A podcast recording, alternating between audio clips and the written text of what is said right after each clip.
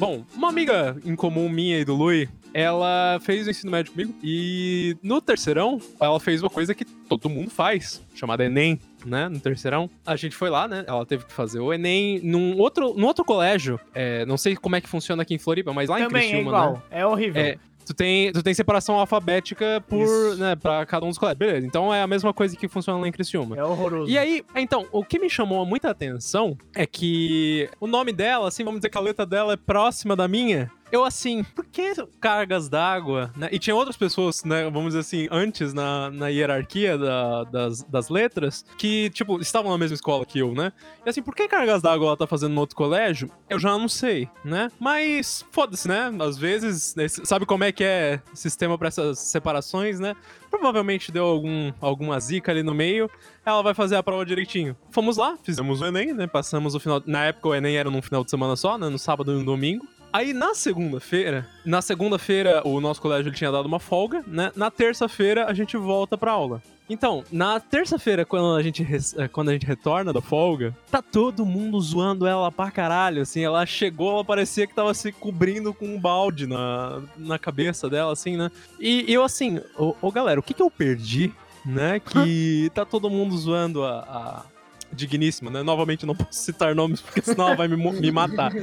É, então, cara... Pede pro diretor do colégio te contar, né? O, o, o Leonir, que é o diretor.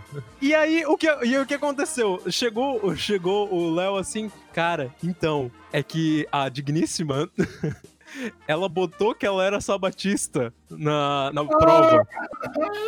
E aí, e aí que tá. Pra quem não sabe, né? Eu não quem- sei, O que, tô- o que que é uma, o que que é um- uma pessoa que é sabatista? Uma pessoa que é sabatista é uma. Ou, é, a pessoa uma gosta muito de Black Sabbath. É. Uma pessoa sabatista, ela é uma pessoa que leva sua religião é, evangélica muito a sério e ela, ela reserva os sábados por motivos religiosos. E existe essa opção lá, né? No, no Enem, quando você vai fazer essas coisas. E o que é reservar é, a- a- o seu sábado por motivo religioso? Do pôr do sol da sexta-feira até o nascer do sol, do- até o pôr do sol do, da- do sábado, tu é, não pode fazer muita coisa. Tu não pode pegar em livros, você não pode assistir TV, você não pode é, escutar música intencionalmente, né? Tipo, se pessoas estão passando na rua com música, beleza. Mas tu não pode ligar música em casa, tu não pode que mexer dizem que é o dia sabático, porque é o dia pra tu não fazer nada. E é exatamente daí que vem a palavra, né? Aí, só que aí é que tá a coisa engraçada, né? É que ela não é sabatista. É uma, uma pessoa que leva. que ela é ma- mais ou menos religiosa, mas ela não leva a religião como uma pessoa que é sabatista, né? O, como é que funciona? Quem é sabatista e precisa fazer Enem? Essa pessoa, ela precisa entrar junto das pessoas, ou seja, uma hora, uma, uma hora e meia, né? Que é a hora que fecham os portões do Enem, e ela precisa ficar lá até o sol se pôr. Pra começar a fazer a prova. E você tem que ficar absolutamente isolado do mundo, óbvio, né? Porque tu não pode ficar mandando mensagem. Então, sabe aquele saquinho que eles te dão no Enem? Você tem que deixar o seu celular dentro do saquinho, etc. A hora que você entra lá na prova. E tu não pode abrir aquele saquinho. Então tem que fazer absolutamente nada até a prova começar. Tu não pode abrir uma bíblia, tu não pode fazer nada. Tem que ficar parado, sem fazer nada.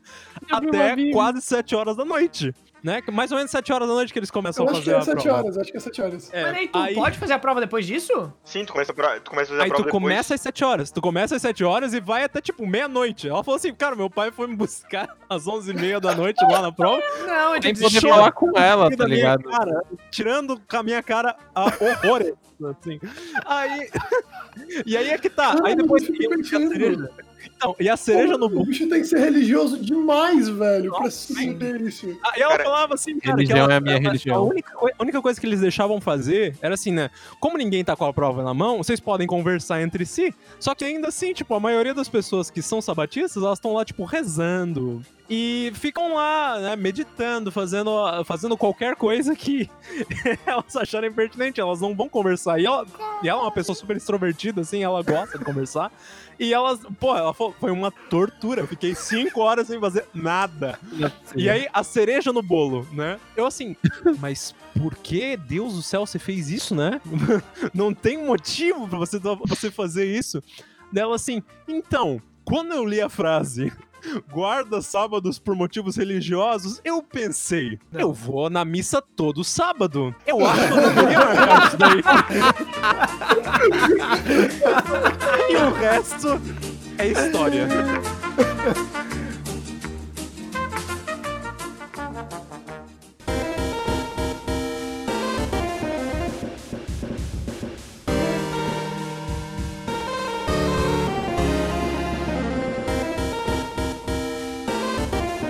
Roleta russa.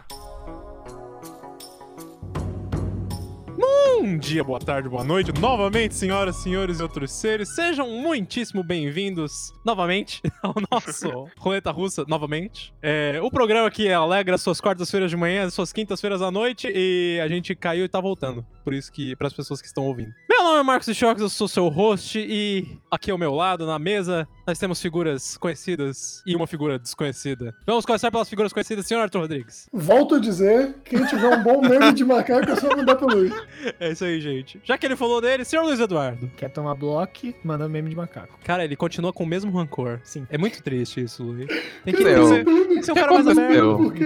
Luiz, fala pra gente por que esse ódio com meme de macaco. É engraçado. Ô, macaquinho é fofinho, eu, eu acho muito fofo. Não, Ai, não, ai. já deu, já É deu. É porque tu não tá no grupo que eu tô, que é meme de macaco o tempo inteiro. E já tem mais de.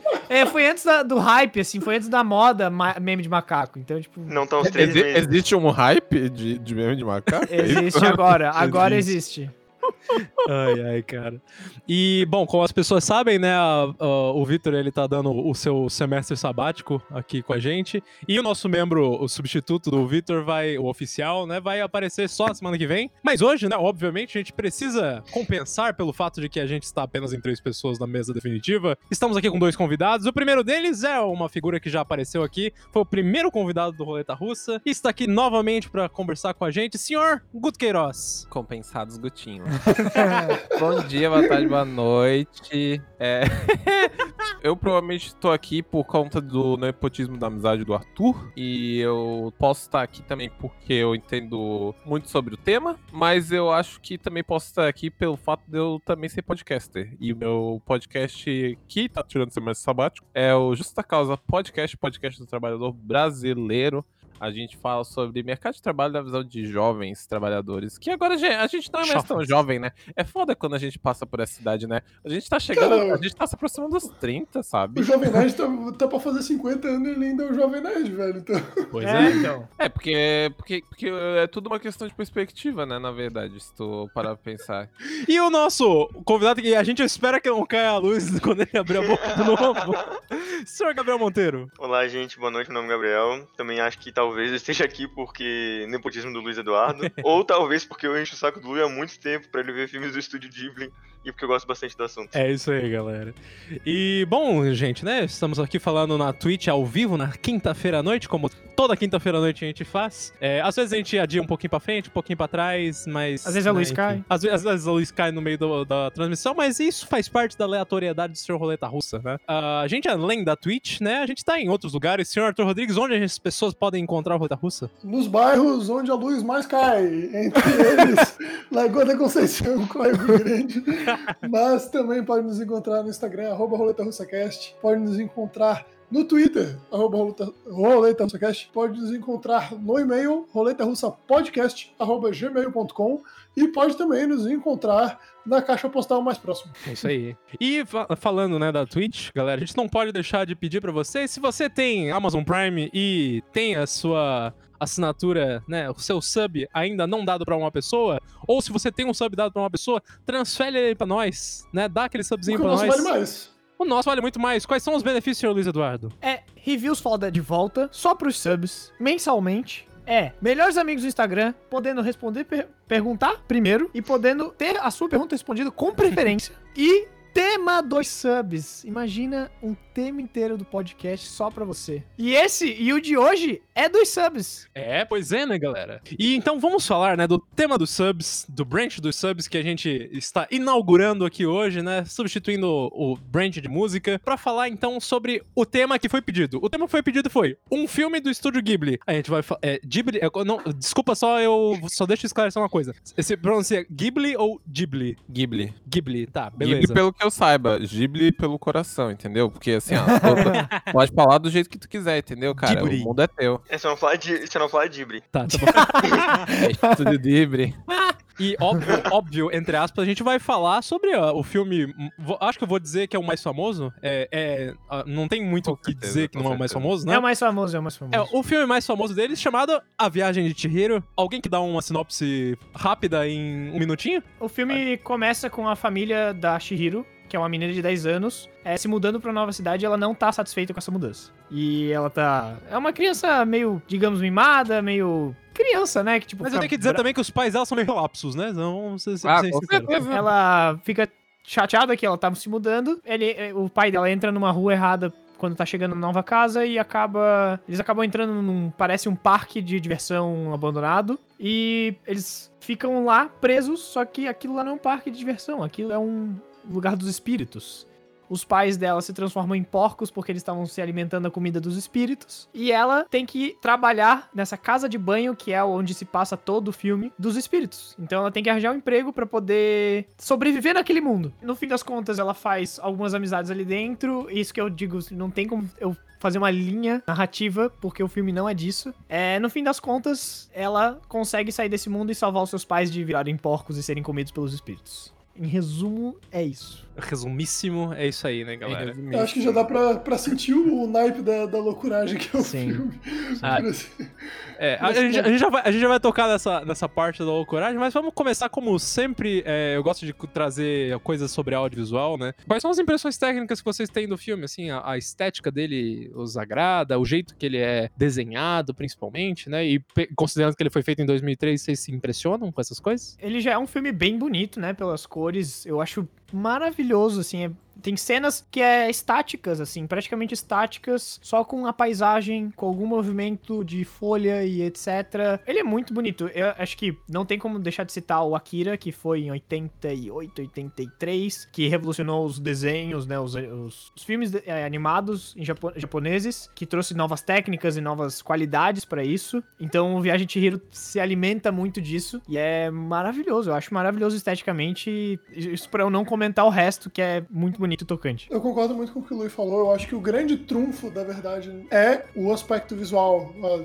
As paisagens são de encher os olhos, assim. Tem uma maneira muito característica do modo com que os japoneses, eles retratam comida, que eles sempre fazem questão de desenhar a comida de uma maneira muito apetitosa, de Nossa. uma maneira muito bonita e muito fiel, assim, porque a cultura deles em relação à comida é muito diferente da nossa, assim. Então eles, eles tomam esse cuidado, que muitas vezes né, a animação ocidental não se preocupa tanto assim, mas a maioria das animações orientais tem esse cuidado muito forte com, com a comida te despertar o desejo de comer e de Sim. querer saber o que é aquilo, e sempre tem uma coisa bonitinha, uma coisa diferente. Naquela primeira cena do, do banquete ali, né, que, que os pais dela chegam e depois viram porcos, tem um mundaréu de comida lá e é tudo comida bonita pra caramba, assim, dá uma vontade, assim. Dá pô, vontade de comer. vontade de comer a comida japonesa diferente, assim. Até quem é negócio. vegano, É, de e é tudo tão bonito assim, cara, é tudo tão é impressionante, porque tem, tem várias paisagens surreais e, e o próprio design dos personagens, ele é muito peculiar, assim, ah, em termos de anatomia,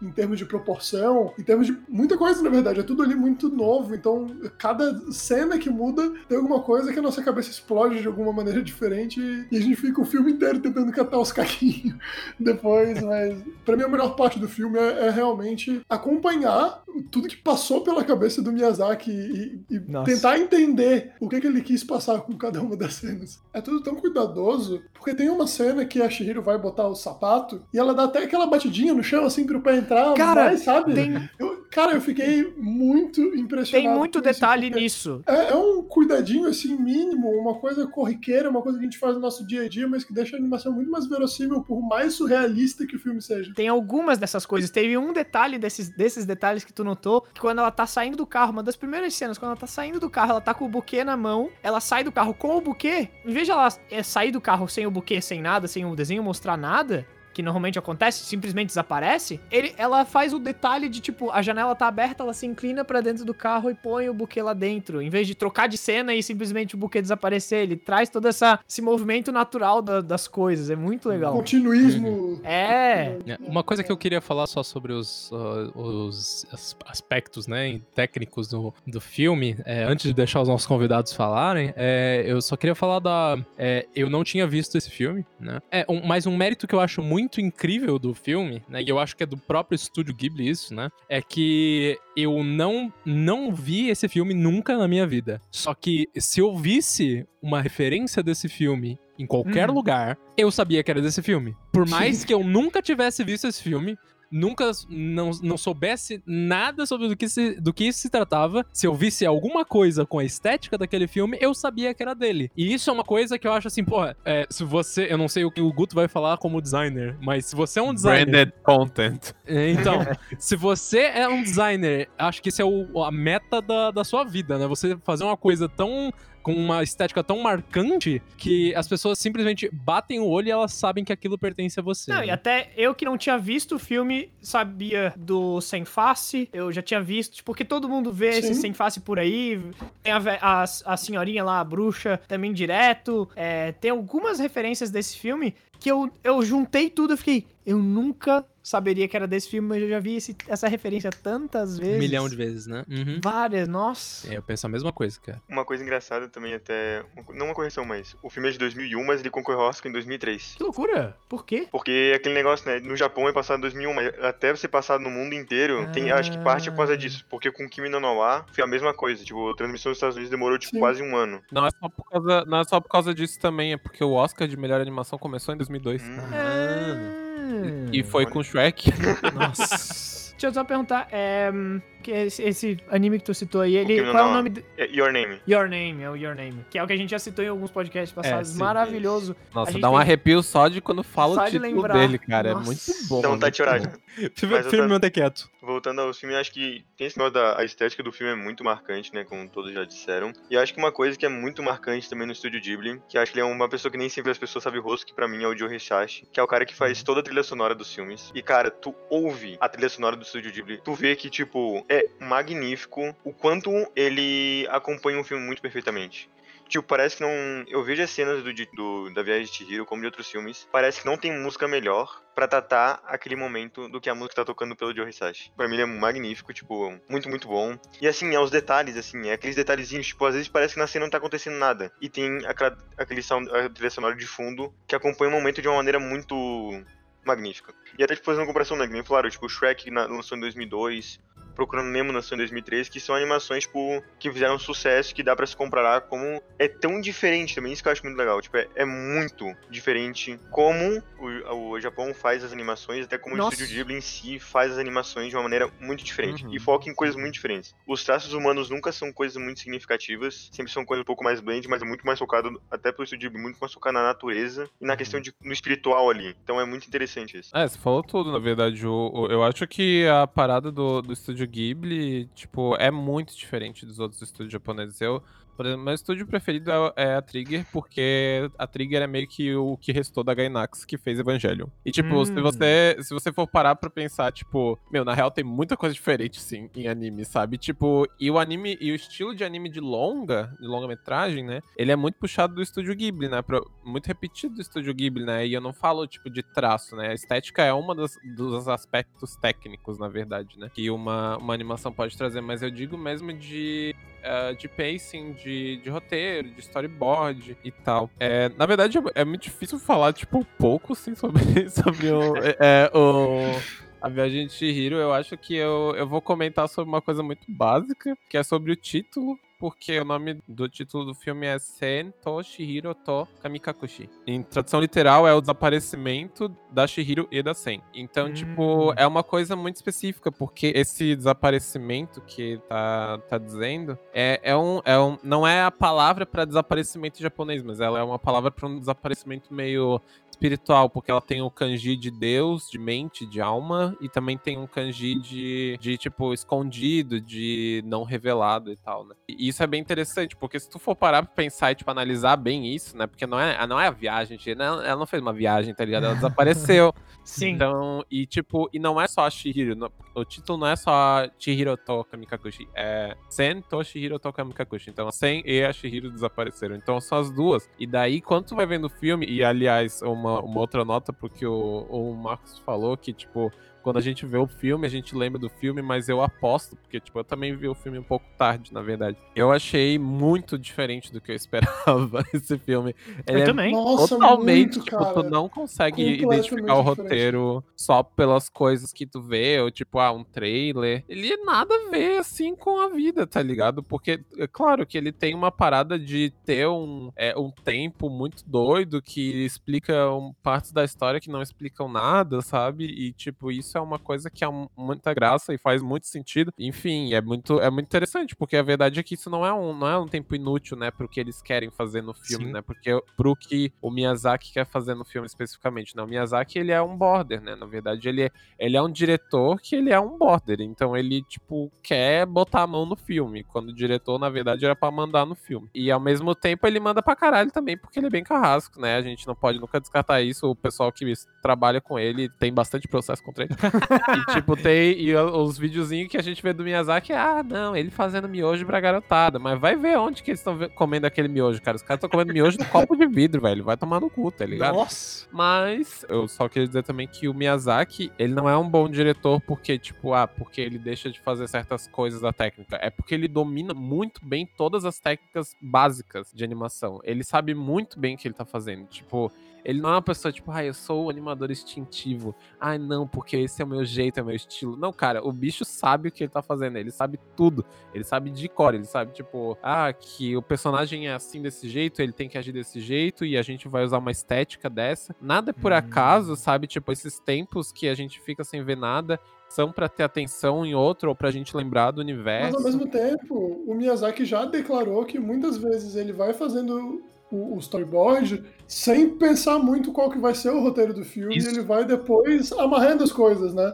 E o que é Exato. muito engraçado, porque isso é uma coisa que também acontece muito nos jogos da franquia Dark Souls. Que eles pensam primeiro Aham. eles pensam primeiro na, na jogabilidade e, e, né, no, no aspecto dos personagens, Nos de fazer e figuras tal. grotescas e tal. E depois sim que eles amarram com o lore. E isso é muito engraçado, porque quem é responsável por fazer isso no Dark Souls também se chama Miyazaki. É o Hidetaka Miyazaki, que não tem nada a ver com o Hayao Miyazaki, que é o diretor da Viagem de Chihiro. Que loucura! Doido, Porque né, são dois japoneses que têm um approach muito parecido em, em como né, constroem os seus mundos e têm o mesmo sobrenome. É bem, bem doido. Quem trabalha com eles deve se descabelar pra caralho. cara.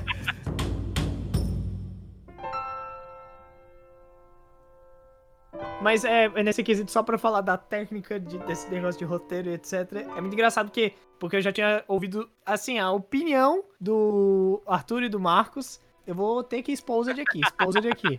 Que eles não tinham gostado do filme. Eu, tá, não, eu vou assistir o filme com outra cabeça, então. E quando eu comecei a ver o filme, eu ficava tentando, porque a gente tá tão acostumado com o filme Hollywood, que eu ficava tentando conectar aonde que essa informação liga com a história.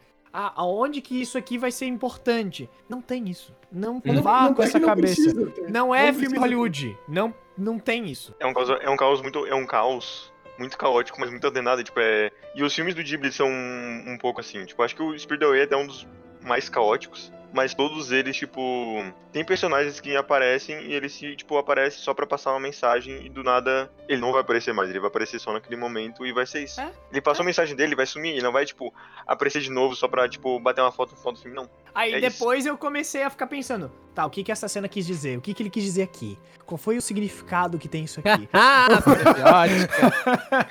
Cara, mas assim, fica evidente, depois que tu vê o filme e que né, tu vê isso de que ele primeiro né, faz todo o storyboard e, e monta o filme pra depois amarrar a história, depois que tu vê o filme tu vê que, que isso faz muito mais sentido. Sim. Porque tem coisa ali que, que acontece que realmente é só pra provocar uma sensação. Uhum. Tipo, a- aquelas três cabeças verdes que ficam quicando por aí. Essa pra mim é a coisa mais aleatória do filme. Cara, cabeça que cola ali e anda. provavelmente certo. tem algum significado dentro da, da cabeça deturpada do Miyazaki. Provavelmente tem. Mas ao mesmo tempo, a gente não precisa saber o que que é aquilo. Porque aquilo tá ali pra nos provocar e cumpre o papel de provocação muito bem. Tem umas coisas também que são, tipo, muito culturais japonesas. A verdade é é essa, né? Que a gente não tem muita É, tem um monte de símbolo shintoísta lá. É, e, e nem só, tipo, estético, mas gestual também, assim, tipo, o Arthur falou de, ah, de encaixar o sapato. Isso é uma coisa que é muito mais comum ainda pro japonês do que pra gente, porque, por exemplo, eles tiram o sapato antes de entrar em casa, e Uhum. o sapato deles tem muito, é, por exemplo, o sapato colegial, ele não tem cadarço, tá ligado? E isso é uma, é uma, é um, como eu vou dizer, é um pretexto, assim, sabe? Tipo, as pessoas todas Uhum. que estão vendo no Japão estão entendendo. Tipo, mesmo que tu não tivesse filmando a parte de baixo dela, mesmo que tu não tivesse mostrando a, a parte de baixo da personagem e ela fizesse assim, ia dar pra saber que ela tá saindo pra, sabe, Todo correr. lugar tem, tipo, é cl- claro, tipo, botou o sapato, quer dizer,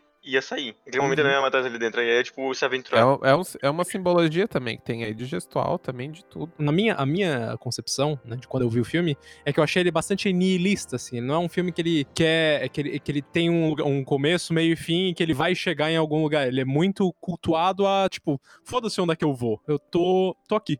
Tô aqui mostrando, mostrando as cenas que eu quero mostrar. Não, não, não, quero, não quero passar uma mensagem apenas, ou não quero mostrar, dizer que a minha história é essa aqui. A primeira palavra que eu coloquei na, na minha cabeça foi isso, né? Vocês acham, né? Principalmente em se tratando que isso é um desenho pra crianças, né? Vocês acham que essa ausência de roteiro e essa ausência de lugar pra chegar, ela é uma qualidade mesmo do filme? Ou ela é um- uma coisa que, assim, é um estilo, é uma, um vício de estilo, vamos chamar assim, né? Do, do Miyazaki? Qual é a opinião de vocês? Cara, eu acho que isso, isso é um ponto muito importante a ser tocado, porque a grande maioria dos meus amigos que gostam muito desse filme viram esse filme quando eram crianças pela primeira vez. É, porque saiu lá na época que a gente tinha 5 anos, 6 anos, um pouco mais, né? Um pouco mais. É, então eu acho que tem muito o lance do, do quanto os personagens são cativantes, porque eles realmente são muito, e, e do quanto esse filme é um, um banquete pros olhos mesmo. E quando a gente é criança, a gente não tem tanta necessidade de querer amarrar tudo e, Uhum. e, Uhum. sabe? E a gente ainda também não teve aquela sementinha plantada depois que tu vê Breaking Bad, esse tipo de coisa, que uma coisa que foi mostrada por três segundos no primeiro episódio pode fazer uma diferença fodida lá na frente, sabe? E hoje em dia, eu, quando leio um livro, ou quando vejo um filme, vejo uma série, enfim, eu presto atenção nesses detalhes já esperando o payoff lá na frente. Uhum. Então eu acho que o fato de, de quem descobriu esse filme primeiro quando era criança e não tinha essa expectativa, consegue aproveitar melhor o filme. Eu acho que o, o fato de o filme ser feito dessa forma para crianças faz com que ele seja mais aceito. Porque a criança não tá tão condicionada a buscar todos esses significados interligados entre várias partes. Só o fato dos personagens serem extremamente cativantes, ser tudo muito bonito, ser um universo muito bem construído e com temas surreais e, e coisas que, que realmente te fazem, né, te provocam. Eu acho que isso tudo colabora com que esse filme tenha uma aceitação maior por quem era criança quando viu pela primeira vez. Mas, ao mesmo tempo, ele não deixa de entregar pra quem é adulto. Porque Claro, claro. cada coisa é pensada. Não é simplesmente, ah, é pra criança, não precisa ter sentido. Não, com certeza não, ele não tem sentido. Não, não, eu sei, eu só tô dizendo assim,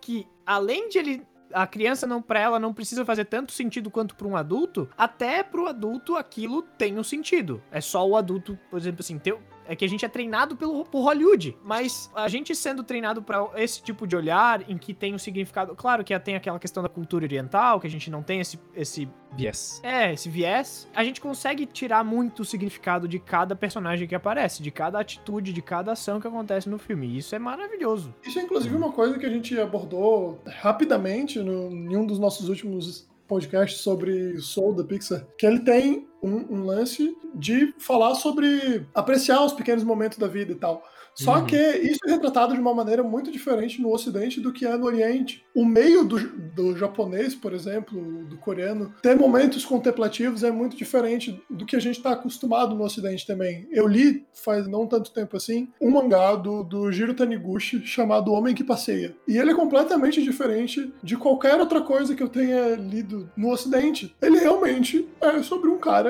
que mora com a mulher dele, almoça, fala sobre coisas cotidianas com ela e sai pra dar uma caminhada todo dia. E aí a grande diversão dele é dar uma olhada nos passarinhos, e, e dá uma olhada nas crianças brincando no parque. Não tem uma história, assim, não tem um, um storyline mesmo, não tem um plot. Mas é, é uma maneira de tu realmente reparar nas pequenas coisas. O que é diferente de como isso é tratado no Ocidente, que esses momentos de contemplação e tal são inseridos num contexto maior de um plot, Sim. sabe? Eles sempre estão lá a serviço do plot, quando no Oriente muitas vezes não. Aquilo é o, o fio condutor mesmo. Aquilo é o que tem que estar no, no plano de Uhum. frente. Então isso é uma maneira muito diferente de contar uma história e é uma das coisas que explica a viagem de Chihiro também ser tão diferente do que a gente está acostumado. Meu, minha parte de argumentação, entre aspas, né, sobre isso, vai muito na linha que o Lui falou, né? da- do nosso treinamento, de, de esperar a amarração toda da, da história. Quando a gente vê um filme como esse, ao menos essa foi a minha percepção, eu não me entendi esse filme. É, lá, eu entendi as cenas, entendi as, as referências, entendi o que ele tava me falando, mas não entendi o filme. E quando a gente para pra pensar nesse tipo de, de assunto, né? Como, como o Luiz já deu spoiler, eu não necessariamente gostei tanto assim dessa sensação, né? De não entender o filme, de não entender, de não entendê-lo assim, por mais que eu tenha todos os as ressalvas e todos os elogios para a estética dele. Na minha opinião, na minha sensação, isso é um, é um, um vício de, de roteiro, um vi- não um vício de roteiro, é um vício de execução do, do diretor, né, do, do Miyazaki, mas é, eu reconheço que é um vício que ele é muito apreciado por várias pessoas, né, como vocês bem colocaram aqui. A minha sensação, né, principalmente na- nesse segundo ponto ali, né, des- desse culto ao nada, desse lado prolixo da vida que, que ele traz pra cima do, do filme, eu acho que ele é um assunto tão pouco explorado dentro da cultura ah, ocidental, né, e dentro da cultura de filmes, séries, seja lá aquilo que a gente vê, que, que ele me é estranho. Eu já tô tão Ele choca, acostumado né? com essa- Isso, ele, ele é muito chocante. Pra ser sincero, assim, tinha muitas cenas que tinham esse tipo de niilismo, né, esse tipo de nada acontecendo, que eu achava chato de assistir. Aquela, a, a famosa cena do, do trem, né, na hora que eles estão indo no final lá. Cara, a, a cena é um, literalmente um passeio de trem, ela do lado do sem face, e é só isso, nada, no meio Eu do achei- mar lá. É linda a cena, só que ela não, não, ela realmente não adiciona em nada a história. Só É que assim, do, falando do como você aproveitou o filme, pra mim foi o contrário. Porque, tipo, eu terminei o filme e mandei mensagem pra eles falando assim, ó. Eu não sei como defender esse filme, porque eu não entendi a história. Eu não sei aqui. Porque a gente tá tão acostumado. Minha cabeça ela ficava, tipo, no início do filme era assim, então ela chegou. É, Lui com o chapéuzinho de alumínio na cabeça. assim. é a minha cabeça tá tão acostumada. A minha cabeça tá tão acostumada a querer ir do ponto A ao ponto B seguindo um trajeto linear que ela não entendeu muito bem o filme. Então eu falei pra eles, eu não consigo defender o filme, mas eu gostei muito. Eu achei muito legal, ele foi muito tocante no coração, sabe? A sensação era muito boa. Tá, vou falar um negócio pra vocês. Eu, eu vejo que o que tá rolando na discussão é muito esse, esse lance de tipo, ah, expectativa de roteiro, a gente tá acostumado com uma narrativa hollywoodiana e vocês usaram a expressão de tipo que o Hayao Miyazaki especificamente tem um vício de roteiro. Não é isso. É, existem muitos tipos diferentes de narrativa. Quando a gente aprende, tipo, quando a gente começa a estudar roteiro, essas coisas, existe muitos tipos diferentes de narrativa e eles são empregados pra coisas diferentes no nosso cotidiano e vai também do nosso mercado de tal, o que, que a gente consome mais ou não por conta de, enfim, do que dá certo pro mercado ou não. História é uma coisa que dá muito certo pro mercado, porque storytelling é o que a gente é movido hoje por N motivos que eu não tenho nem como compreender, na verdade, pra explicar. Mas a verdade é que existe um tipo de narrativa que é a narrativa fragmentada todos os comerciais de perfume são feitos dessa forma. Não tem nenhuma narrativa, é só uma, sei lá, uma mulher tirando o vestido, escalando uma árvore e daí depois falando Chanel. Cara, isso não quer dizer, Pra mim, é, é uma falta de versatilidade, assim, do, de Hollywood usar isso. E, tipo, às vezes, it's not your cup of tea, por duas coisas. Uma, porque a gente não é acostumado a isso. A verdade é que esse tipo de narrativa que exprime mais sensações e que deixa a gente contemplar o estético, ela vai muito de encontro com o propósito de obra de arte em si. Tipo, definição de obra de arte. De, tipo, a gente parar, se entregar e contemplar, sabe? Isso é uma coisa que não é não é narrativa, não é não é projetada, né? É, e daí que até veio o conflito interno de todo designer artista, né? Todo designer que é ilustrador, porque tipo projetar é muito diferente de de Uhum. fazer arte, né? E é por isso, como a gente tem uma linguagem muito mais mercadológica, muito voltada para consumo, muito voltada para quem é essa pessoa, o que, que ela faz, a gente começa a se adaptar mais a mais a, a narrativa linear, né, que a gente chama. Mas a narrativa fragmentada é muito importante para o nosso contexto cultural. Assim, a gente tem ela, a gente tem presenças dela de várias formas diferentes, porque quando a gente para para analisar, tipo, a gente fala, nossa, isso aqui é bom pra caralho, isso aqui tem, tem muitos elementos semióticos, porque isso quis dizer aquilo, caralho, caralho, caralho. Tipo, a gente não precisa construir necessariamente desenhos animados que tenham coisas escondidas. As coisas podem estar na tua cara, mas elas não precisam estar envolvidas com, amarradas com uma história, sabe? É bem como vocês falaram, querer ir muito do ponto A pro ponto B. Não necessariamente é assim. E outra coisa, tipo, se, se a procura do, do significado das coisas do filme tá muito em, tipo, ah, saber, como o Arthur falou, tipo, leio um livro e nos três primeiros parágrafos já, já procuro um negócio que vai dar, lá no final do livro fazer sentido, tá ligado? Cara. Sim, sim. Sim, mas aqui, aqui, o, não foi exatamente isso que eu quis dizer, Guto. Foi mais um lance de que, tipo, não é toda cena que serve esse propósito. Então, eu ia, eu, ia, eu ia chegar nesse ponto, porque não, tem, não é todas as paradas da nossa vida que servem ao propósito final também. Sim. É tipo, existe muita coisa que simplesmente é muito aleatória. E aí você só do, das três cabeças pulando, eu acho completamente aleatório também. Tipo, eu não tenho nenhuma referência de cabeça grande pulando na, meu, na, minha biblioteca visual. Mas eu acho que, tipo, é uma coisa que talvez até o próprio personagem deve ter falado. Ih, caralho, que merda.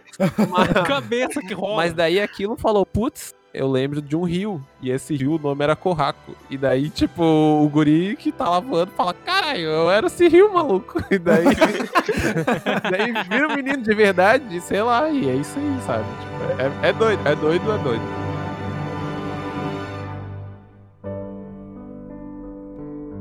Uma das coisas que é, me remete muito isso que o, que o Gabriel falou, né? Que você vai assistir esse filme em diversas partes da sua vida, é uma, uma percepção que a, que a Ana tem, né? A minha namorada tem com relação ao, ao Pequeno Príncipe.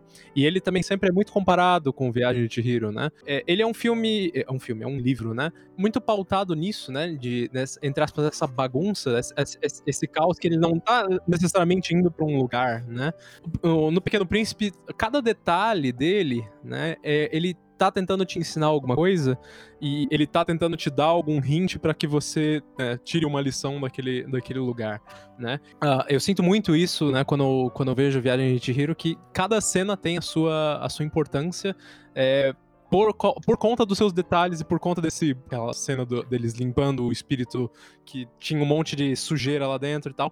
A minha pergunta, né, com relação a essa parte de detalhes do filme, é, quais são as cenas, assim, né? Já que ele, já que ele se pauta em, é, em cima de detalhes o tempo todo, quais foram as cenas, quais foram as cenas que, na, na opinião de vocês, assim, né? O maior senso de lição? Sim, ó, até para falar também, a, a fala do, do, Gabriel foi ótima, né? Porque ele pegou toda a parte é, de significância ali. E, cara, pra ir também um pouco nessa onda, e eu não tenho muito como dizer uma cena muito específica disso, mas é porque, tipo, o, o Vest Hero tem tem uma temática, uma subtemática que acaba virando a grande temática, que é que eles sempre estão limpando, cara. Eles sempre estão é limpando, é verdade, os bichos só limpam. E o que significa limpeza no Japão? Todo antes do primeiro do ano no Japão, eles têm uma tradição de limpar a casa inteira.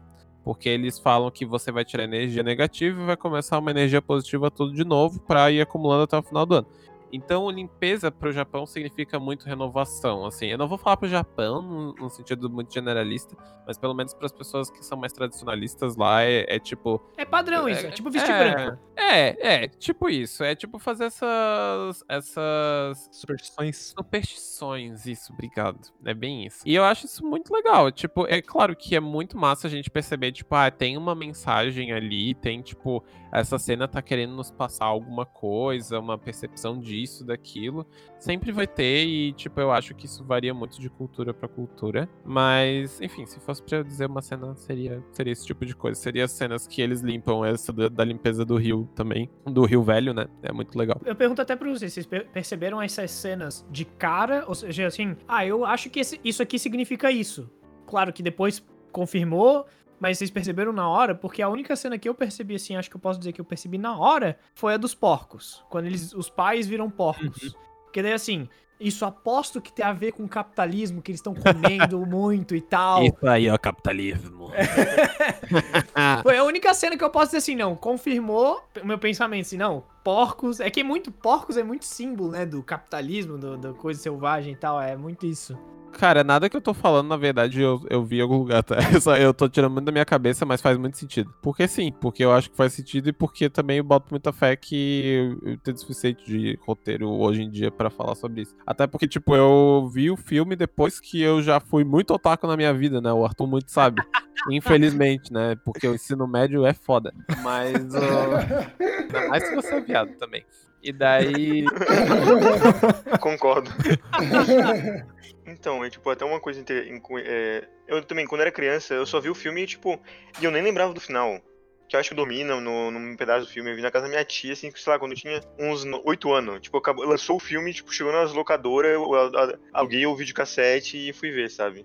Então, tipo, a primeira vez que eu vi, eu não percebi. Quando adolescente, também algumas coisas, elementos eu não percebi. E eu acho que parte de alguns elementos que eu percebo até nos vídeos, no, nos filmes do Miyazaki, sem precisarem me falar ou sem precisar pesquisar, é porque, de certa maneira, eu faço engenharia sanitária e ambiental, sabe? Então, eu acho que, tipo, tá um pouco na minha veia de graduando e das questões que eu vejo durante o curso e até como um pouco como eu penso, como eu vejo o mundo, que eu, eu concordo muito com o Miyazaki na questão que a gente às vezes destrói muito para nossa evolução, tá? Algum desses elementos eu acabo percebendo porque eles são semelhantes ao tipo de raciocínio que eu tenho. Então eu acho que é isso, tipo, quando era adolescente não percebi, mas eu também não fui atrás, tipo, de procurar os significados. Mas depois que, tipo, eu- a última, a- essa vez, acho que foi a quarta vez que eu vi. A terceira vez eu vi, tipo, acho que 2019 ou ano passado, que eu fui ver de novo. E daí teve muita coisa, elementos que, tipo, eu só percebi, caramba, tá, isso aqui é isso aqui, porque, sei lá, tipo, tá no meu dia a dia, sabe, de certa maneira, Era como se fosse da minha assim. graduação. Então, eu acho que faz muito sentido pra mim por causa disso, sabe? É, meu- é o contato do meu, meu dia a dia, coisa do tipo, do, do que eu talvez eu me forme, talvez que eu trabalhe, sabe? Então, pra mim fica mais claro. Ah, os caras que são foda, eles entendem as mensagens sem precisar ver referência, né? Eu que É. fico aqui. Ah, isso aqui tem que Não. ter uma mensagem, tem que ter, tem que ter. É, às vezes não precisa, e às vezes, tipo, eu acho Sim. também a questão de quantos filmes, tipo, sei lá, eu também sou otaku, tipo, sei lá, eu vejo muito anime, leio mangá, então. É o costume, né? Tá acostumado. É aquilo que a gente falou do início. É acostumado a ver filme de costume. Hollywood e não tá treinado pra ver se ter É que, esse tipo, olhar, né? Eu acho que a questão do filme, principalmente do estúdio Ghibli, eles têm isso um pouco. Em al- alguns mangás que eu também tem isso. Tipo, que é até o mangá que o Arthur falou, que eu não vi, até depois vou pegar o nome com ele, exatamente o nome do ator, pra depois ver. Porque às vezes tem uns filmes que é tipo, é simplesmente pra tu sentar na cadeira, relaxar e só aproveitar o momento. E é isso. É isso que ele quer que tu faça. Ele não quer que, tipo, tu pense muito. Tipo, É, é muito o, boa. o Miyazaki, tanto que não, ele normalmente não expõe os. Ah, tipo, os plots dos filmes. Tipo, a- quais são as referências exatas de cada parte. Ele não quer que Uhum. cada um pense de sua maneira, então ele só quer que tu relaxe na cadeira e veja o filme, aproveite aquele momento, aproveite aquela mensagem, tu chore, tu ri. E é isso. Eu vejo que é é por isso que a maioria dos filmes japoneses não fazem tanto sucesso também. Porque é uma coisa muito específica, né? É, sim. E muito fechadinha, mas às vezes, tipo, acaba sendo a mesma coisa que Hollywood. Hollywood também, tipo, é uma coisa meio fechadinha e nem sempre abre pra muitas interpretações. Então, mas é, eu, eu acho que isso talvez seja parte de eu não ter conseguido aproveitar tanto assim o filme. Porque como eu sou muito hiperativo, eu gosto de estar sempre somando ali os, os pontinhos da história pra formar algo maior. E se tem uma, duas cenas que não estão apresentando nada que vai contribuir pro, pro plot, eu já desligo, sabe? Pô, comecei vendo o filme super empolgado, aí a segunda cena que eu vi que, tipo, não fez muito sentido na minha cabeça, e quando eu fui ver eu já tava olhando o celular, sabe? Se não, cara, eu, eu tenho que parar com isso. Eu vou. Eu deixei o celular no quarto, continuei vendo o filme, porque eu sabia que se o celular estivesse na minha mão, eu ia ficar mexendo até o final, cara. E eu achei engraçado que vocês dois falaram, né? Nossa, esse filme é muito LSD, meu Deus do céu. E eu fiquei pensando depois, assim, será que eles estão falando do monstro? Dos monstros, né? dos espíritos, ou estão falando da estrutura da história? Porque se for pelos Pois. monstros, muito jogo tem essa quantidade de monstro esquisito. Não, claro, não, E, tem- é e o próprio Monstros S.A. é monstro puro, tipo monstro pra lá e pra cá. É, calma aí, calma aí. A- É que a proposta do Monstros S.A. é exatamente Ah, essa. Sim. Ali, ali tipo, fica, fica esperando, tá, beleza, esses são um monte de espíritos, mas o que, que você quer dizer com cada um desses caras? Por que, que ele é assim, sabe? A única referência, assim, né, dessa parte de detalhes mesmo, né, que, ó, uma cena que me chamou muita atenção foi a, a- tudo que envolvia o Sem Face. Que o Sem Face, ele entra na casa de banho por um gesto de gentileza. Dentro da casa de banho, ele é uma pessoa super gananciosa, né, um espírito super ganancioso. Ele é, inclusive, um, um- um espírito que pune pessoas que são gananciosas como ele. né? Ele engole as pessoas que pegam o ouro que ele, que ele entrega, né? E a hora, na hora que a Chihiro aparece lá e ela não é é, essa pessoa gananciosa, ele fica absurdamente revoltado e ele quebra completamente o personagem que ele era anteriormente. Uhum. Só que ele olha pra esse tipo de coisa e ele persegue a Chihiro depois, na hora que ela tá indo embora. E, e assim, essa micro história que tem ali dentro, que foi a que mais me chamou a atenção, justamente porque é, eu penso que esse o simbolismo dele entrar por um gesto de gentileza, entre aspas, a pessoa interesseira, a pessoa gananciosa, por uma sorte de ter uma pessoa que entrega a mão pra ela, ela entra numa, numa vida melhor, né, pra ela. No caso, né, pra, pro caso do, do Sem Face era alguém pior, na realidade, não, uma vida pior. Só que ele entra na, num- numa condição que ele acredita ser melhor, e a partir do momento que a mesma pessoa que deu esse, esse gesto recusa novamente essa recusa essa, essa melhora dele, ele entende novamente quem ele era. Esse tipo de, de simbolismo foi a, a única referência assim que eu não precisei ver um vídeo pra entender. Ah, e isso me chamou muita atenção, né? O, o fato dele ficar lá na, na casa da irmã gêmea da, da Yubaba, que eu esqueci o nome agora, A outra é a Zeniba. Casa da Zeniba é alto nome pra, pra panquecaria, velho. Sim. Eu geralmente nunca Pior que é, tipo, pô, pior que é. É muito nome de tia que faz doce bom. Pô, cara, panquecaria é Casa da Zeniba. Zeniba. É tia Zeniba. E, e, assim, ele ficar lá não foi nenhuma surpresa. Na, na minha cabeça, ele já tava indo pra lá justamente por causa disso. Não, então, eu acho até engraçado que parece que ele tá um tempo observando a casa. E, tipo, sabe que, que nem vocês falaram, né? Ele é meio que uma pessoa que não gosta muito da, da bagunça, daquela revolução que tá acontecendo ali, porque aquilo ali representa, tipo, a mudança de eras e tal. Parece Uhum. que, tipo, até com o Marcos falando agora, parece que minha cabeça tá ligando os pontos. Ele fica observando e pensa: caramba, essa galera se diverte assim, né? Com muito dinheiro, comendo muito e alguma coisa do tipo, ah, vou fazer a mesma coisa que eles, vou ver se eu me dou bem. E daí vai lá, entra na casa e tenta fazer aquilo tudo e ele vê, tipo, caramba, o que eu virei. E parece que ele só vira várias pessoas. E, tipo, Uhum. todo mundo que ele engole, ele vai absorvendo a perso- as personalidades. E ele vira um mix de outras pessoas, mas nenhuma dessas pessoas são ele. Uhum. E daí, no verdade. momento que a, a Chihiro dá aquela balinha pra ele, aquela, aquela gosminha pra ele, ele se limpa. E daí ele realmente vai encontrar o lugar dele, sabe? Isso é muito legal. É, pelo arco todo, na, a, a minha sensação até foi que o filme não era sobre a Chihiro, era sobre ele. Sobre o Nossa. Sem Face. Na- a, minha, a minha sensação foi essa, depois que eu terminei de ver o filme. A hora que ele fica lá na casa da Zeniba e tal, eu assim, caguei já pro resto da, da história, eu acho que ah, ela já se fecha aqui. Não, mas assim, eu, eu concordo com o Marcos. Eu, eu não diria que, que o filme, no fim das contas, é sobre o Sem Face, mas eu acho também que ele é o personagem mais desenvolvido com começo, meio e fim. É Porque a verdade. história, a história da, da Shihiro, ela é contada de uma maneira muito não linear também. E o final, na verdade, ela só volta ao status quo, né? Ela- apesar de ter tido toda uma um engrandecimento Uma pessoal, reflexão, né? que ela né, aprendeu um monte de coisa, trabalhando lá na casa de banho, passou por vários maus bocados. Mas no fim das contas, a história termina como ela começa. Então, eu acho que a, a linha do Sem Face, ela é muito mais na- naquele arco de história que a gente está habituado a consumir, assim. Então, acho que acabou ressoando mais comigo. Isso é. Não, isso é legal tu perceber, cara. Porque a verdade é que eu nunca, eu nunca tive essa leitura do Sem Face tanto assim, sabia? Eu tenho uma última pergunta, é, só pra gente fazer essa pauta, e é específico pros dois convidados, porque foram as pessoas que viram o filme com mais de uma semana de antecedência. É, vocês acham, assim, vocês gostam é, do filme da maneira como ele é? Vocês acham que o gostar do filme, pra vocês, ele é mais uma memória afetiva, ou vocês realmente têm um motivo pra gostar desse filme? Minha pergunta, a minha pergunta ela vem inspirada até no, no Final Fantasy Tactics, que a gente inclusive soltou ontem. Galera, escutem no Spotify. O Vitor, né, ele traz muito, ele trouxe esse jogo pra gente conversar, muito por conta da memória afetiva que ele tem do jogo. Ele já jogou esse jogo mais do que 10 vezes, né? E bem mais, ele, fala, ele deu risada quando a gente falou 10 vezes, né? Então, é, e ele reconhece que o jogo tem muitas falhas e tal, né? E tem muito, muito problema de época. Ele Só reconhece que- temporariamente que tem Reconhece- falhas. Cinco minutos depois ele fala que tá perfeito, né? Mas, é, e, ele fala, ah, e ele fala do jogo como o jogo favorito dele.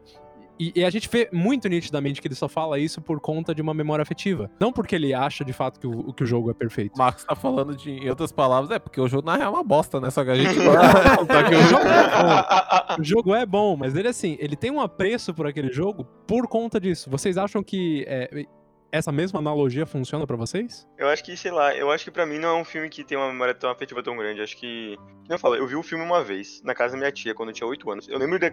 Mas assim, ó, lembrar que é na casa da minha tia, eu lembro de muitas coisas detalhadas, por- porque minha cabeça funciona assim. Então, não é tipo. Cara, na época foi viagem de dinheiro. É, eu vi uma vez só. E, tipo, eu nem lembrava do final, não, não lembrava das mensagens. Então, eu acho que é um filme que me marcou muito, porque pra mim é um filme realmente muito bom. É um filme que, tipo, eu me identifico muito com o filme nas mensagens que ele tenta passar. Tipo, de cenas marcantes, assim, do, quando os pais se transformam em porcos, ou dela fugindo daquele dragão, descendo todo ensanguentado pela chaminé e caindo em cima do, do Kamaji, sabe?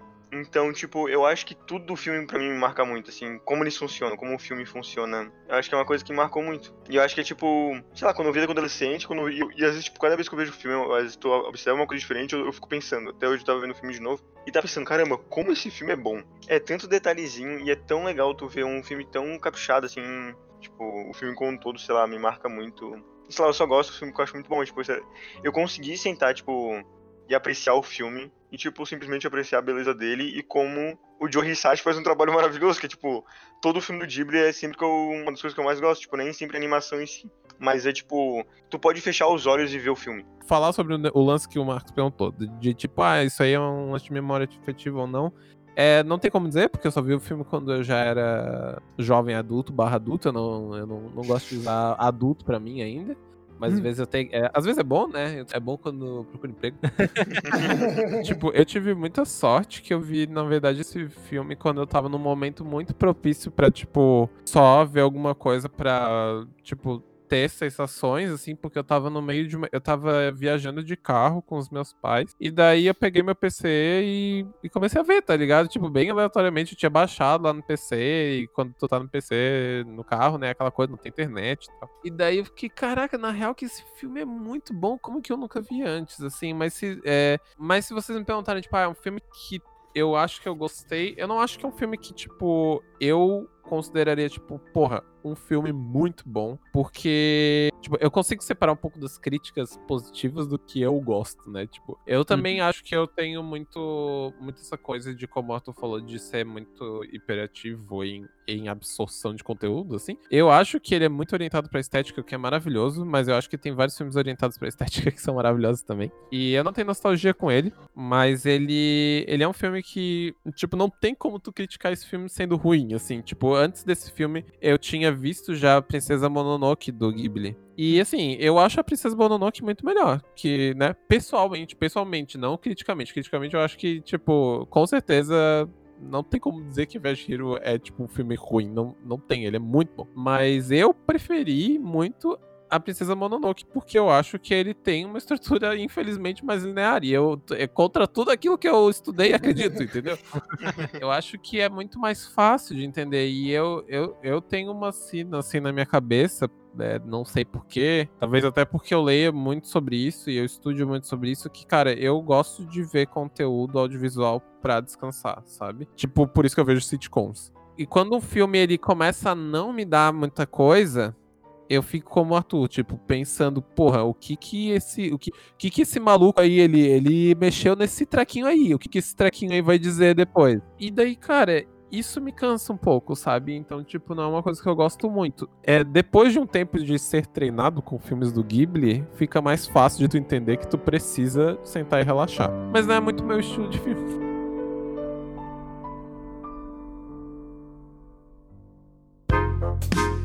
E é isso, né, gente? Isso foi Viagem de Hero e a viagem no Roleta Russa Podcast. Nossa, foi viagem. E o que, que, a gente tem depois do nosso intervalo, senhor Luiz Eduardo? Perguntas. E pra onde as pessoas mandam perguntas, senhor Arthur Rodrigues? Cara, pode mandar para o Instagram, arroba RoletaRussaCast, que a gente abre a caixinha de perguntas nos stories no dia da gravação, um dia antes. Ou pode mandar até pela, pela DM do Instagram também, que a gente tá aceitando. Pode mandar pelo Twitter, arroba RoletaRussaCast, preferencialmente na DM também, mas se quiser mandar pra todo mundo ver, a gente também não vai fazer miserinha disso daí não. Pode mandar por e-mail, roletarussapodcast.gmail.com e também pode mandar pelo Pix, se quiser depositar um uma mensagem, a gente também aceita. O Pix é roletarussapodcast.gmail.com. Daspínola pergunta: O que dizem sobre a nova rede social Clubhouse? A gente fez um post sobre isso na. Opa, falando o nome da empresa. É, na empresa que eu trabalho. Cara, é uma, eu acho que é uma injustiça, é muito elitista. Tipo. É só muito. pode- Foi, é o primeiro comentário que eu Cara, faço mas- sempre. Mas na real que várias redes sociais começaram com esse viés mais elitista antes de abrir pra galera, né? Não, a questão é que é só pra iPhone. Sim, é, mas eu acho que o, o Google Plus também Não, Isso, na realidade, na minha, opinião, na minha opinião, não é necessariamente elitista. Isso é um problema técnico, porque ele foi Também. primeiro, primeiro desenvolvido para iOS. O problema não é nem a questão de elitismo. Pra mim, na minha opinião, o Clubhouse é. Mas é uma definição- consequência. Não, mas, mas mesmo assim, tipo, é, é, uma, é um desejo deles continuarem. Tem um monte de aplicação. Tu usa o Notion, Sim, não usa? sei, ligado. então, o Notion também começou pelo iOS, começou só desenvolvido pelo Mac e tal, e depois foi expandindo. A minha ah, leitura sobre o Clubhouse é que ele é a definição do FOMO, tá ligado? Do Fear of Missing Out. A galera que tem iPhone tá vendo esse negócio. Ai meu Deus, eu preciso participar desse negócio. Preciso ver a, a galera. Gente, Não, tu não vê, né? Porque tu só ouve. Esse que eu também, pra mim, é outra crítica. Gente. estar por dentro da, da discussão da É. sala do Bernardinho. É só. É, galera, vocês podem fazer um grupo no Facebook se vocês quiserem, tá ligado? Já ouviu falar? Grupo no Facebook? Mas vamos Vocês podem sair. Ou, ah, quer dizer, você não pode sair porque ah, tá na pandemia, mas você pode fazer um clube do livro se você quiser. Falando do- da questão do aplicativo, eu acho que é um problema tanto de desenvolvimento ou de elitismo. É um ou outro. Cara, Se- mas- e não é prático. Não, não, tudo bem. Tô falando assim da, da questão de só ter pra iOS. Ou é elitismo, ou é falta É de elitismo. desenvolvimento. É um elitismo. erro. Não chega, Não, não che- nada não, chega a ter elitismo. tanta, tanta divulgação, tanto, tanto, tanta coisa. Tipo, cara, como que um aplicativo chega a pagar AdWords, a pagar, tipo, tanta divulgação como ele tá pagando e, tipo, Só ter pra uma deliberadamente, é. deliberadamente só ter para uma plataforma. Não é o caso das, das pessoas não pararem pra desenvolver. É Óbvio que, tipo, qualquer aplicativo Michuruca desenvolve pra Android e iOS, tá ligado? Tipo, os caras não quiseram, entendeu? Essa é a questão. Que é elitista, ele já tem dinheiro pra começar a fazer pro Android, porque, sei lá, esses dias eles estavam valendo 100 milhões, agora estão valendo acho que quase um bi. Mas olha só, se tu for pegar a questão agora do e daí também, como- também. Não, calma, tem a questão que eu não entendo. Por que tu vai entrar num aplicativo que tu não consegue ler nada, tu só consegue ouvir? Porque o que eu entendi, tu só ouve as coisas. É, que tu não como, lê. é, como é que eu fico pensando, funciona? qual, por qual o sentido disso? Não, então não é simplesmente um grupo de pessoas conversando, pode ser também. Mas o que, que a galera tem feito? Eu, artista, eu, escritor, eu, o que quer que seja, famoso, político, eu crio uma sala e falo, ó, eu vou abrir uma sala nesse período de tempo e vou estar lá. Quem quiser falar comigo, é só entrar e falar comigo. Então tem vez pra falar, não sei o que lá. Eu fico pensando, tem live pra isso? Tem, tipo, outras plataformas, mas tudo bem.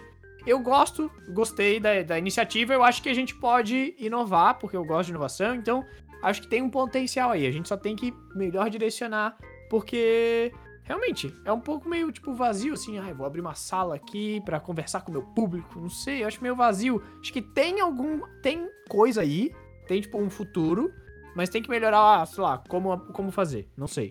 Isso daí, um dia, vai dar um excelente feature do Facebook. Aham. Sim, exato. Vai, vai, ou no Instagram. e Ou no provavelmente, Instagram. e provavelmente semana que vem já, né? Porque o Zuckerberg é Aham. assim. Não, eu acabei de verificar e tá valendo. vou- é, e passou, valeu um bilhão essa semana. É ridículo, tipo, não tem sentido só ter pra iOS. Tipo, já não tem mais sentido, É. tá ligado? Não. Tá valendo Uhum. muito dinheiro, já, tem, já tô arrecadando muito dinheiro. Eu acho Então legal. é, é uma situação. É uma estratégia de marketing. É, é com É. certeza uma estratégia de marketing. O, o que me deixa puto no Clubhouse é o fato do da galera tá num desespero absurdo. Eu ouvi, eu vi histórias, pessoas que, né, compraram um, um- um celular pra Ah, isso. Não, daí não. Mano, Aí esse é rico. a- a- Esse a- rico. qual é a veracidade desse tipo de história? Eu não sei, mas bicho, calma, né, velho? Então, antes da gente finalizar, nós temos as recomendações da semana. O que. Vou começar, vou começar porque nunca foi tão fácil. Nunca foi tão fácil pra mim dar Olha uma aí. recomendação. Olha só. Vou recomendar um disco. Na sexta-feira passada, depois de sete longos anos de espera, a banda que, que mais me influenciou nos últimos anos, que é o Transatlantic, lançou o seu quinto disco. Cara, essa banda é formada por quatro músicos sensacionais e que todo mundo que gosta bastante de rock progressivo conhece, que é o Neil Morse, que era do, do Spock's Beard e do Flying Colors, o Mike Portnoy, que, que era do Dream Theater e Avenged Sevenfold e tantas outras bandas, o Ron Stout, que é do Flower Kings, e o Pistro Avas, que é o baixista do Marillion. E esse já é o, o quinto disco deles. E nesse disco eles resolveram fazer um negócio completamente novo, porque o, o disco foi concebido como uma música só de 90 minutos, e o Neil Morse falou: caralho, 90 é muita coisa, né? Vamos dar uma diminuída nessa porra. E aí, metade da banda concordou, só que a outra metade discordou. E o que, que eles fizeram? Eles lançaram as duas versões. Uma versão de 90 minutos chamada Forevermore e uma versão de 60 e pouquinhos minutos chamada The Breath of Life. Só que o mais incrível é que a versão menor não é simplesmente a versão maior encurtada. Tem partes da música menor que não estão na música maior. Eles trocaram letra, Uau. eles trocaram quem tá cantando em cada parte. Eles Caralho. mudaram a estrutura. Tem, é, são dois discos diferentes. E é, é um negócio incrível que eu nunca ouvi na minha vida. E eu ouvi seis, sete vezes o The Breath of Life, que é a versão menor, antes de ouvir o Caralho. Forevermore. E eu, eu fiquei de queixo caído com o quanto de coisa que eles mudaram de uma versão para outra. E ainda tem uma terceira versão, que é a versão do Blu-ray, que eles juntaram tudo do e fizeram uma versão definitiva com as partes que não tem em uma e na outra, que aí tem cento e pouquinhos minutos também. E é, é um absurdo, é uma das melhores experiências que eu já tive musicalmente na minha vida. Cada detalhezinho que eu descobria me deixava emocionado, me deixava com o queixo caído.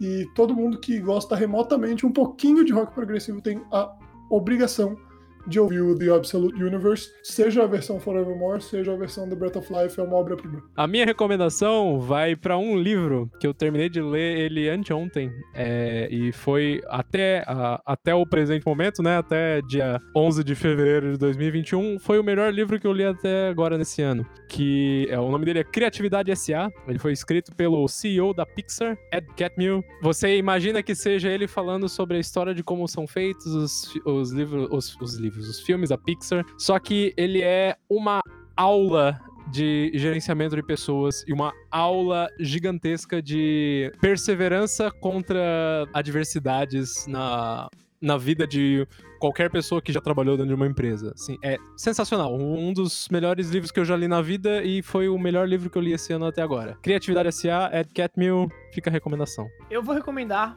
um canal do YouTube e um vídeo mais específico. Eu vou recomendar o canal da Mari Palma, que é a jornalista da CNN, etc. Todo mundo. Ela tem um canal no YouTube e tem um vídeo excelente, eu achei sensacional. Hum, Pelo menos pra mim, ele me atingiu bem forte, que foi o de saúde mental, abuso psicológico, cancelamento, etc. Eu imagino que a base do roteiro veio a partir do BBB, do que tá acontecendo no Carol Conká e etc. Mas ela não aborda em nenhum momento, ela não fala sobre o BBB, ela fala do assunto geral, que é bem importante. E eu me identifiquei não por causa do BBB, eu me identifiquei porque eu vivi certas coisas que ela diz lá.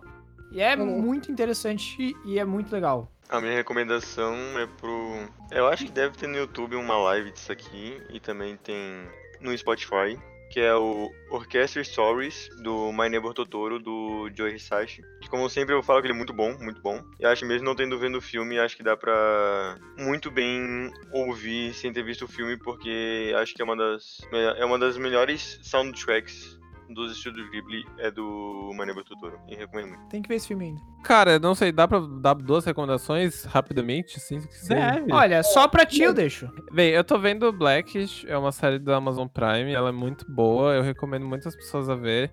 Como eu já falei, eu sou muito fã de sitcom, então é uma série de comédia. Ela lembra um pouco Modern Family, assim, mas ela é uma série que ela fala basicamente sobre uma família negra que mora nos Estados Unidos, só que eles são ricos. E daí ele, o, o pai, né, da família, ele fica preocupado que cada vez mais a família dele tá perdendo os costumes é, de ser negro por conta da história do- dos negros nos Estados Unidos. E é muito, muito, muito interessante porque a série vem muito carregada de história. E é até bem clichê o jeito que eles botam a história no meio. Tipo, não, porque você sabe que isso aí veio disso. E daí começa aquele flashback com infográfico, assim. Mas eu juro pra vocês que não é uma forma muito tosca, sabe? E outra coisa a, que eu queria recomendar, eu não sei se dá pra botar link, mas um, dia desse a minha amiga Letícia, um beijo pra Letícia, ela me, me recomendou um artigo da Quartz. E é um artigo que fala sobre por que, que as ilustrações editoriais hoje em dia elas se parecem tanto. Esse é o assunto específico do, do artigo, mas ele é muito bom porque ele faz uma percepção um pouco sobre o nosso mercado querer tanto coisas mais rápidas e mais automatizadas e ficar descartando o design e daí tipo a gente começa a criar plataformas e tal e free pick E daí nisso cria um ciclo que todas as pessoas usam a mesma coisa Sim. e daí contrata designer de novo pra fazer diferente, entendeu? Então é um artigo muito massa. eu Não sei se dá pra colocar link, mas se der eu vou colocar na Na Twitch dá. um artigo muito bom e também. e- ah, sei lá, também. Já tinha muita coisa pra recomendar, mas. Enfim, é isso aí. Vejam filmes japoneses. É. Ai, ai, gente. E é isso, né, galera?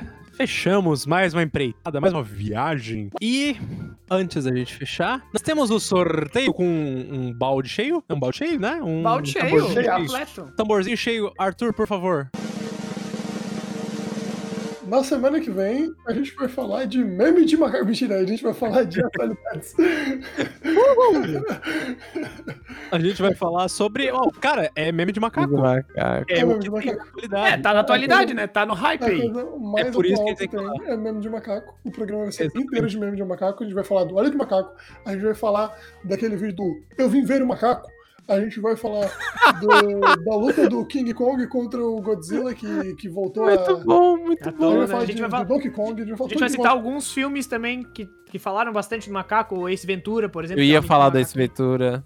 Ace O, Ventura o é Marcel, o macaco do Ross. Também, também.